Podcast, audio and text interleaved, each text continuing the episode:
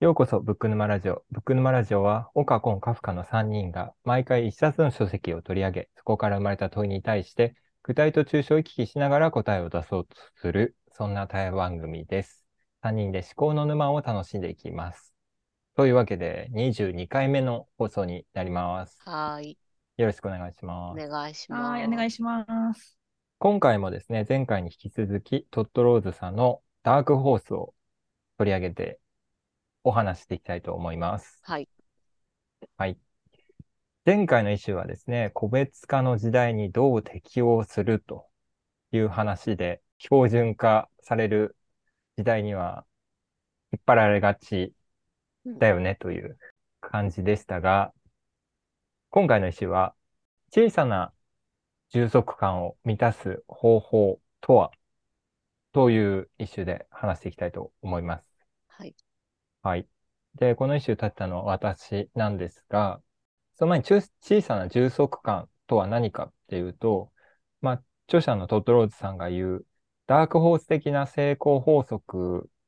は、まあ、充足感を大事にすることだと。そういう人たちは、ダークホース的な歩み方を生き、まあ、後に社会でも成功者と言われるようになるそして、その時代は標準化の時代から個別化の時代へ変わっていっている中で、そのようなダークホース的な生き方こそが今後は求められていく、と言われています。で、著者はどうすれば充足感を得られるかっていう問いに対しては、何かを成功することではなくて、自分がかけがえのないと思うことに熱心に取り組むことが大事と言った上で、まあ、次の3つを大事にすることを言ってます。トットローズさんは。その3つは何かっていうと、1つ目が可能な限り自己分析すること。2つ目が自分の興味と欲求を明確にすること。そして最後3つ目が自分のモチベーションの本質を知ることっていうふうに言ってます。これだけでいいの？っていうのは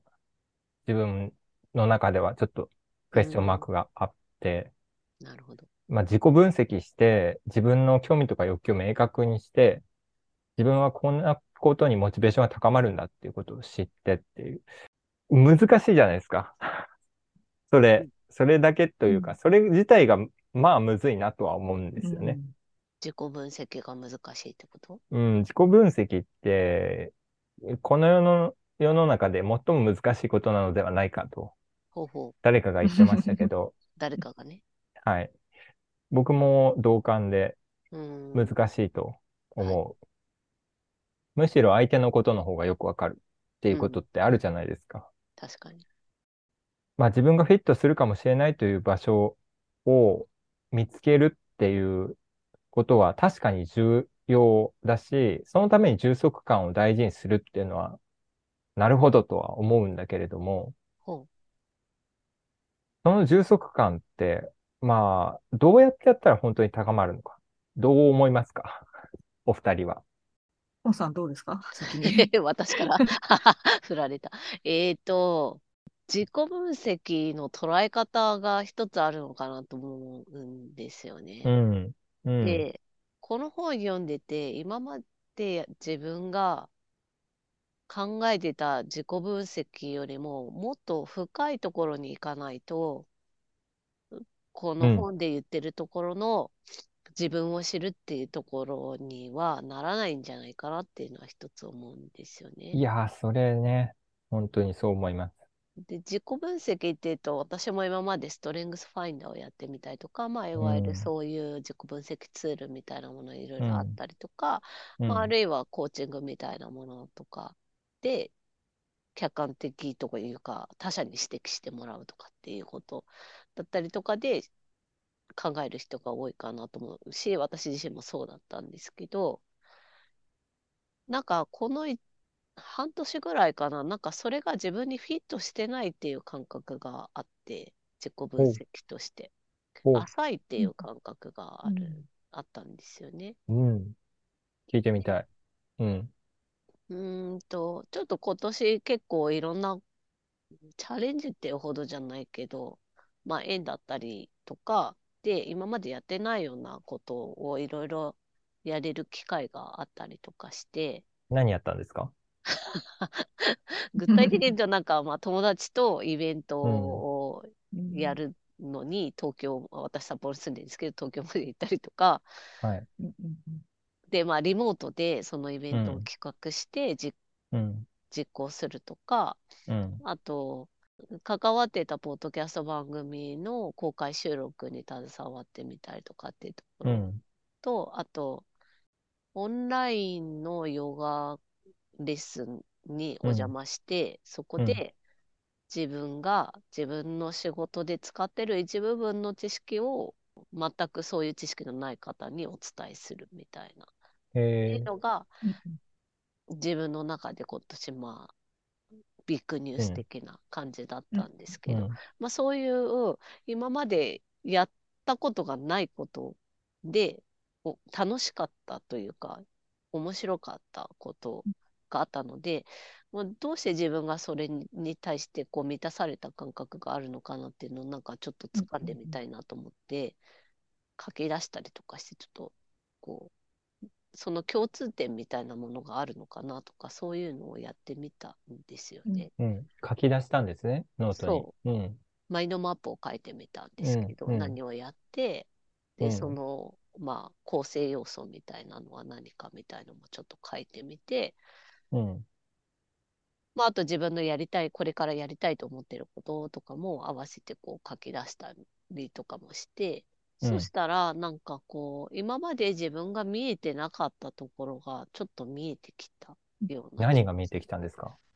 あ自分が何を楽しい、一番自分のその欲求みたいなところ、突き動かされるものは、例えばなんかわざわざ札幌から東京まで行って、そのなんか別に収入にもならないイベントやる必要ないじゃないですか。うんえ、な、な、具体的に何がコンさんの中の新発見だったんですか？うんと、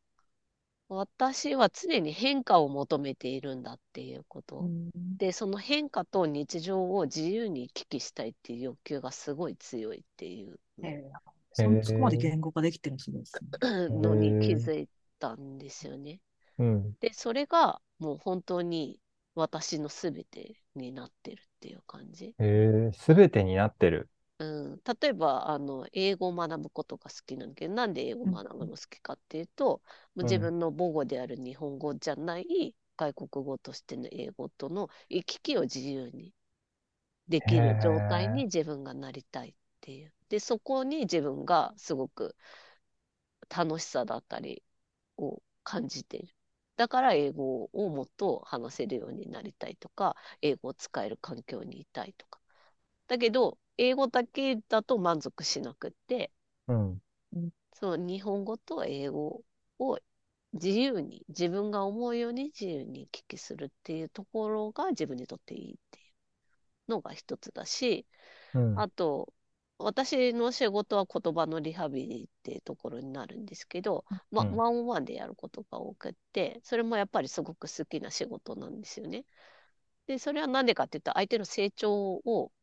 自分が関わることができるからっていうところがあって、その成長もやっぱり変化ですよね。へえ。うんその自分と相手との、そう、相手を変、相手が変化するように自分がどうしたらいいかっていうのを考えるのが好きで、それって日常の生活でルーティン的にやってたら多分起きないんですけど、そのルーティンとしてのベースの生活も安定してる方がいいんだけど、そこと変化していく相手とのこう行き来みたいなところうん。を自分の中で持ってたいっていう欲求があるなっていうのを感じたりとか。まあ、あと旅行が好きとか、そういうイベントごとに関わりたくなるとかも、そういうところにあるのかなって。でもなんか、生き生きっていうふうに言い切ってらっしゃるのがうん、変化が好きなわけではないっていう感じなんだ。やっぱり戻ってくる場所があるっていうのは、コンさんの中で大事っていう。そう。そう。ああ、なるほど。それは感じます。だから、今の自分の生活、例えばもうそそういう世界に全振りするとか、例えば海外移住するとか、うん、そこに行きたいかってなると、まあ、気持ちは惹かれるけど100%じゃないのなんでだろうって本当やっぱ行き来っていうのがあるんだろうなっていうのは思いますね。えなんか今の話聞いてて、うん、その本の中で言ってるその 充足感を大事にする3要件さっき言ってた可能な限り自己分析する自分の興味と欲求を明確にする、自分のモチベーションの本質を知るって、もうクリアしてるじゃないですか、それ。でもこれをじゃあどうするのってところになると 何にもなってないっていう感じではあるんですけど、ですごい抽象的じゃない？だって今言った話って。なるほど、確かにそうですね。じゃあ何ができるのかってなると、うん、また別なんだけど、だけど私自身、その行き来するっていうのがキーワードなんだっていうことを知れたっていうのはすごい大きいなと思います。はあ、なるほど。新しい、今までは自分は新しいことをしたい、常に刺激を受けてたいっていう人間なんだと思ってたんだけど、うん、そこじゃないらしいっていうのは。あ、なるほどね、うん、そこじゃないらしいを知った、行動していく中で知っていったと。そういう自己分析ができていったと。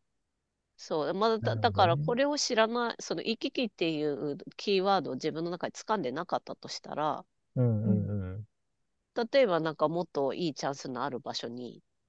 引っ越せばいいじゃないみたいな、まあ、なんていうか、うん、東京とかそういうところに行くっていう選択肢があるのに取らない自分に対してネガティブに思ったりするけど、でも私は行き来だから、なるほど。ね。そう、だからそれに対して悪く思わない。うんうんうん。岡さんはいかがですか？そうですね。私もその、この本の中で、うん、そのカフカさんが今その、これってむずいよねっていう話をされたと思うんですけど、本の中でその、ハイライトした場所で、あの、能力っていうのは、あなたにもともと存在するものじゃなくって、うん、学びを通じて構築される、絶え間の努力によって得られるものなのであるってことが書いてあるんですよね。うん、で、カバーを乗りこなす潜在力能力があなたにあるかっていうのはわからないですよねって。だってカバー乗ってないんだから、みたいな。だからカバーに乗ってみないとわかんないんですよ。で、なんかその辺で書いてあった、付近に書いてあった言葉で、自分の強みっていうのは内政を通してではなくて行動を通して見定めるのである。ああ、それ僕もめっちゃ線引きました。うん、めっちゃ だからここだなと思ってて、だからその、内政はでも内政がなくて行動だけでもダメだと思うんですよ。だから、コンさんの場合は行動の後にちゃんと内政をしたから言語化をして、それ違和感に、うん、あの、違和感っていうか、そのギャップが、えーと、自分は変化が好きなんだっていう言葉だとギャップを感じてしまうけど、ちゃんと適切な言葉を持ったから、うん、あの、充足感を多分得られているっていうのは多分あって、だから、なんかそこはすごい、うん、ど、どっちもというか、どっちかだけに偏ってることってすごい多いと思うんですよ。内省しなきゃって言って、自己分析。って、その場合で足りてうまくいかないのは行動が足りてない。で逆に行動をいろいろやってるのになぜ点がつながらないのかっていうと、それを線を引く作業、内省をしていないからって、なんかこの両輪なんだろうなっていうのは、なんか私自身も自分の過去の経験を感じて、うまくいった時ってその両方がバランスよく取れてる時な気がしてます。なるほどな、うん、なんかさっき僕線引いたって言っときながら、多分僕は行動してるけど内政が足りてないパターンだなって今思いました。ああ。ほう。あ、ちょっとじゃあ、私はその行動が大事だよなっていう学びとして線引いてるんですけど、あの、行動してたら、これ、その付近に書いてあったのか、ちょっと違うところに書いてあったのか忘れましたけど、あの、なんかヒッチハイクの例えが出てくるんですよね。あ、ありましたね。で、親指を立てて、ただ待ってるだけだと、誰も止まってくれないよと。うんうん、じゃなくって、なぜ周りの人が止まってくれるかっていうと、歩いてるからだと。歩いてどっかに向かおうとしてるから、あ、じゃあ連れて行きますかって拾ってもらえるのであって、親指を立ててるようじゃダメよ、みたいなことを、その、あの、言ってるんですね。その、シンデレラストに出てくる人の方。だから、それ、その効果もあるなと思っていて、要は内政の材料を得ることもできるし、歩いてることで、あ、ここに行きたいのね、東京に向かってるのね、じゃあうちの車乗っていけない方向一緒だからとか、芸術の話でいくと、あ、こういうことがしたいのね、ちょうど人が足りてないっていう話あったからつなぐよとか、まあ、例えば仕事とかに置いたら、とか、こういうチャンスあるんだけど、あなたどう？とかって、動いてるから、私はここに行きたいのっていうふうに、私はこれをしたいのってアクションしてるから、周りの人からのご縁もあるし、まあ、アクションしてるから内省する材料もあるって。いう、なんか行動っていうのはやっぱ結構、すごく大事で、で、このダークホースの話でいくと、その行動するためには、自分が好きなことを、だから行動できるんだよね。まあ、結局ぐるっと回っちゃいますけど、自分の好きなことに自覚的になると、それがすごく好循環に入るんだろうなっていう。うん、やっぱりなんかいろいろ回り回っていかないと、うん、そうですね。深まっていかないというか、内政もある意味行動として捉えて、内政もし続けないと、なんか、どこに自分がヒットするのかっていう、その内政と自分がうまく合わさる部分が見えてこないのかも。その、私が自分、私結構内政好きなんで、あの、それで自分の価値観をわりかし言語化してきた経験もあるんで、なんかその感覚でうまくいった、自分なりにうまくいったなと思うのは、やっぱり、例えば私は、じゃあ言語化をするのが好きだなって思ったとするじゃないですか。でそしたら言語化してるっぽい人のところに行くんですよ。で、それはもちろん私が好きな人になるはずじゃないですか。で、その人のところに行ったりとか観察したりすると、あ、なんか同じタイプなんだけど、あ、全然違うってなるんですよね。そこで。結局、その全く同じ人物じゃないわけじゃないですか。だから、この人って、ここは興味ないんだ。私は興味あるけどね。とか。例えば、言語化プラス、私は図解も好きだったりとか、視覚的に見せるのが好きだったりとか、うんうん、っていうのが例えば出てくると、あ、この人って見せ方にはあんまり興味ないんだとか、残すことには興味ないんだとか、みたいな、目の前の人に伝えるのに興味あるんだとか、まあいろんな違いが出てくるんですよね。で、そうなってくると、あ、私はここ違うなとかって、なんかそこで深まっていくっていうので、なんか仮説を持って、例えば私はこの好きかなと思ってアクションしたら、ちょっと違ったなとか、仮説持ってこの人と同じような思考なんじゃないかなと思ったらちょっと違ったとか、なんかそうやって修正してってる感はある気がします。だから、持ってるんだけど、やっぱ微調整っていうのは行動によって微調整されてるっていう、うん、あるかもなっていうのは、確かにですかね。うんあるかも。まあ、さっきコンさんが言われてたように、内省するためにまず書き出すっていうのもそうだし、岡さんの言う、この人ちょっと好きだなって思う人のそばに行って自分との違いを知るっていうのも、確かに自己分析する一つのなんかきっかけではありますよね。そんで、そこから自分の充足感へを向かうフィールドにチャレンジできる。うん、なるほど。私がやったことあるのでいくと、あの、はいはい、反対側の他者側の立場で、え、この人ってめちゃめちゃここ引いてるじゃんって思ったら、結構ゆ言ったりします。なんか引いてる？あの、例えばじゃあ、コンさんを見てて、あの、え、コンさんってこの能力めちゃ高くないですかって言って、コンさんがそうかなみたいな、なることって多分、あの、本人ってピンときてない。だけど、例えば、あの、私前この仕事してて、プロのこういう人たち見てきてて、ここはすごい難しいなって思ってたんですけど、コンさんそれさらっとやってますよね、みたいな、なんかそういう発見があったら、なんか伝えてあげたいなって、私が伝えてほしいから、なんか、そういう、うん、あの、だからあれカバに乗る能力あるんじゃないですか？私カバ乗ったことあるんですけど、みたいな。カバ乗ってない人にカバ乗る能力あると思いますよとかって言ってみたりすることは、なんか、あの、やってるんですけど、でもなんか本人がそれで、あ、じゃあカバ乗ろうとかあんまなったことないから、なんかミスマッチなのかもしれないですけど。うん。うん。なんかあんまり伝えても、あの、うまくはいってないですけど、伝えてみたりはしてますね。他他者として僕は何が得意だと思いますか？急急に言われてもピンポイントだと出てこないんですよね。だけど、ふとした時ですよ、本当に。こういう時に、あこれさらっとできるなんてすごいな、みたいな感じなんで、うん、ちょっとあの、アンテナ立つときます。じゃあ、出てきたとき言いますね。はい。はい。ちょっとさっき言おうと思ってたことがちょっとつながりそうなんで言ってみてもいいですか？どうぞ。その、自己分析しようとするときってね、客観性を求めようとするじゃないですか。自分の、うん、自分があ他者から見たらどうなのかみたいな視点で考えるんだけど、さっき私が言ったマインドマップ、自分のその気持ちだったり欲求の言語化をしたとき、それをあんまりしなかったんですよね。うん、自分がどうなのか、自分は何を考えてるのかみたいな感じで、ほ深掘りしてった感覚があって。あなるほど。うん例えば自己分析ツール使ったりとかすると、あるものの方に自分を向けていく、そう、なんか診断出たものに対して、あ、そうなんだって自分を寄せていくような感覚があって、なんか今振り返って考えてみると、自分はそこにあんまり納得感がなかったのかもしれなくて、自分自身のなんか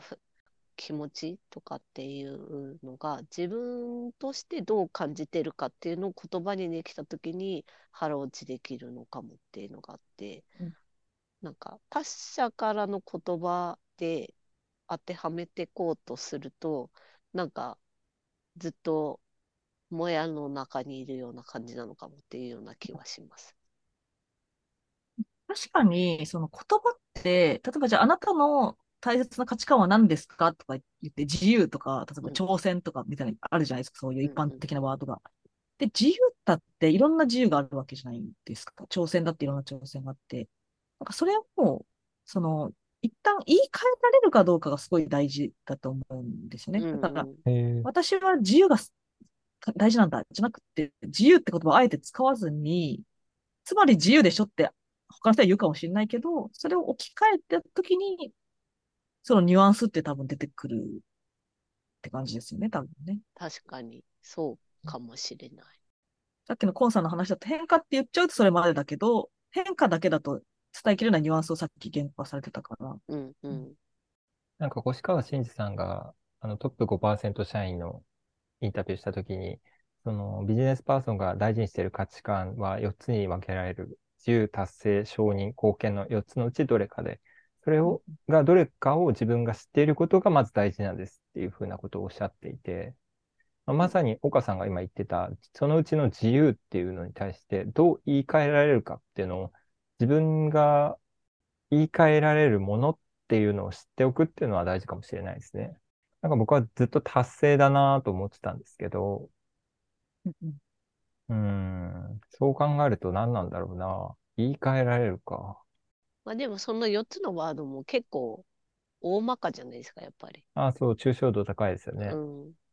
うん。だからやっぱ自分なりの言葉でどうなのかっていうのは必要になってきますよね。まあ僕はアスリートでいた時は間違いなく達成だったなと思っていて、で、その自己分析、さっきからあのずっと自己分析の話をしていると思うんですけど、うまくいかない経験が多かったんですよね。調子がいい時にけ、怪我をしてしまうとか、なかなか調子が上がらないとか、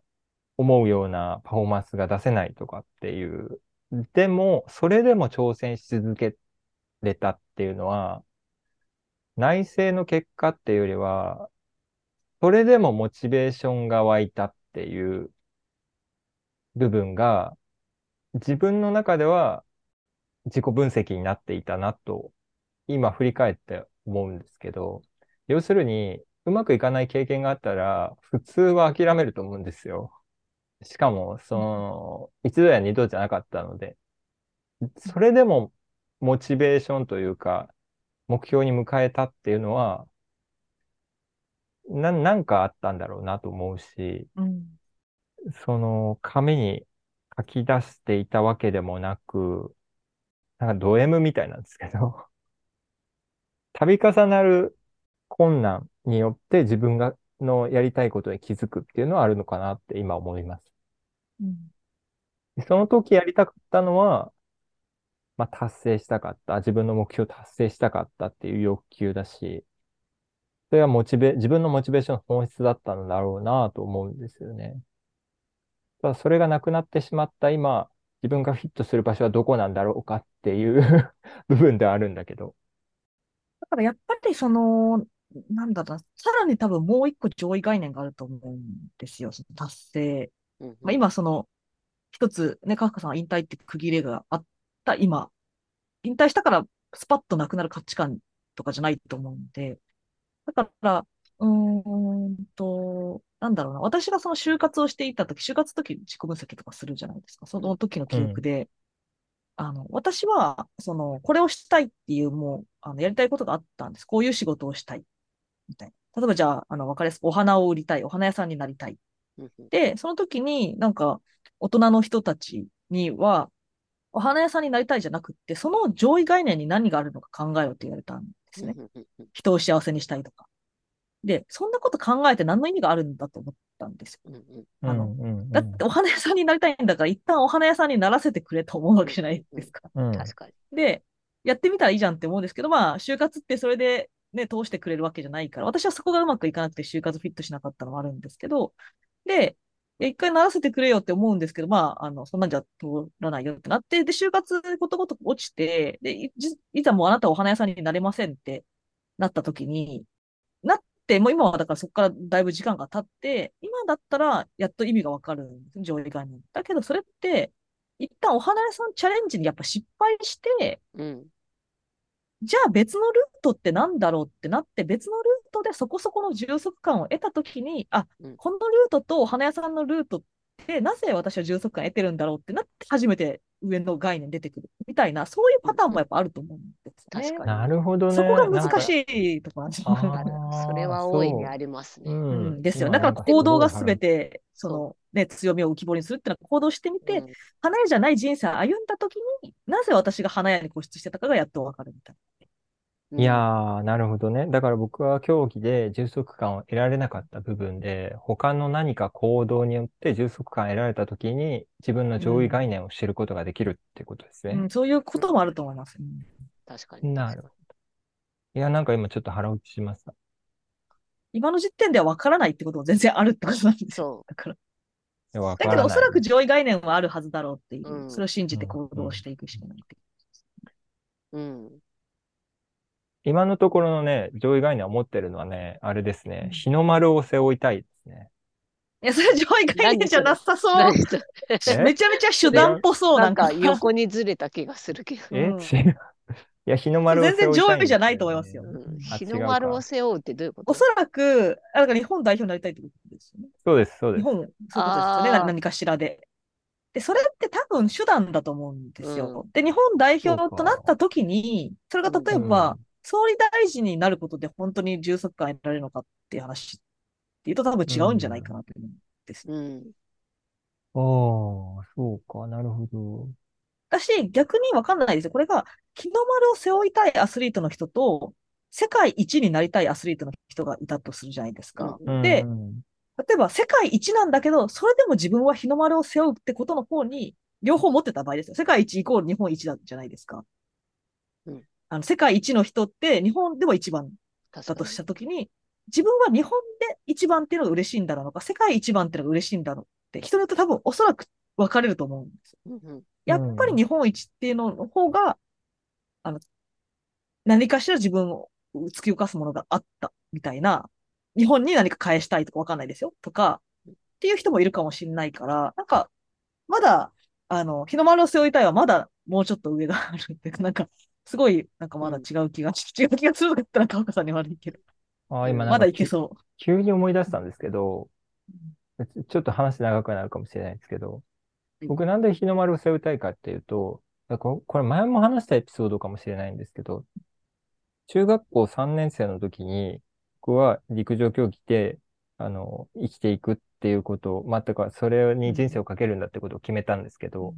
その時に、中学校の先生、顧問の先生に、あんたはオリンピックに行く選手になるんだろうね、みたいなことをふと声かけられたんですよ。で、僕は、ああ、じゃあ先生をオリンピックにその時は連れてきますねって、どこでやるかわからないですけど、連れてきますね、みたいな約束をしたんですよ。で、それなんか自分の中ですごく、あの、ありありと思い出せるくらいで覚えていて、ある種それは呪いになってたなとも思うんですよね。オリンピックに行くんだ自分はっていう。でもなんか、今ふと思ったのは、その先生を連れて行く、なんかこう、オリンピックに連れて行くっていうのが、日の丸背負ってオリンピック連れて行くっていうのが一つの 求めてたことなのかも。欲求だったし、それが充足したいものだっただから充足感を得られなかったのかな。うーん。だとしたら、なんか日本代表っていうものの意味がちょっと違うくな、なかもしれないですうんね。違ってきましたね、なんかね。うんいい意味で違ってきましたね。うん。もっと個人的なエピソードというか。まあでもい今はそんなに連絡を取り合っているという、頻繁に連絡を取り合ってるというわけでもないですし、まあもう引退しちゃったんで、今となっては叶えられない夢ではあるんですが、なんか、私、似たような感覚ちょっとあって、あの、やっぱり私はカフカさんほどそのはっきり道が決まってたわけじゃないんで、あの全然別に恩師とかじゃないけど、やっぱり自分を育ててくれた、自分の人生に関わってくれた人たちにとって、誇りである存在になりたいって思ってたんですよ。だから、例えばめちゃめちゃわかりやすく言うと、あの、有名になるもその一つだと思うんですよね。うんうん。で、私は別に有名になりたいっていうのがなかったんで、その選択はないですけど、例えば有名になって、先生とかが教え子なんだよって自慢してほしいし、あの、同じ、例えば地元の人、私と直接関わりがなかったとしても、同じ地元にいた人が、あの人ここの出身なんだよって言ってほしい。誇りに思ってほしいって思ってたことはありますけど、ただまあ、あんまり手段が、あの、伴わないので、別に有名になりたいとかじゃない。そっちのモチベーションが違うんで、じゃあ結局なんだろうなって考えたときに、私は、あの、還元していきたいんだなっていうのはすごい思っていて、うんうん。何かすごくもらった感じがするんですね。自分を育てているのに、いろんな人から、親とか友達とか先生とか地域の人とかも、なん。だったら関わってないぐらいの人たちから何かをもらった感覚がすごくあって、それを返していきたいって思っているので、だから別に先生とかに誇りに思ってほしいけど、それって有名になるじゃないよな。じゃあ還元するっていいよなって今は思っていて、別に先生に何かしなくても、世の中に返していくってことができたらいいかもなって今置き換えてたりして、そういうパターンもあるかもしれないですよ。なんかうん。ちょっと贈与的ですね。あそうそうそうですね。そういう感覚で私は今落ち着いてますね。だから。う。うんー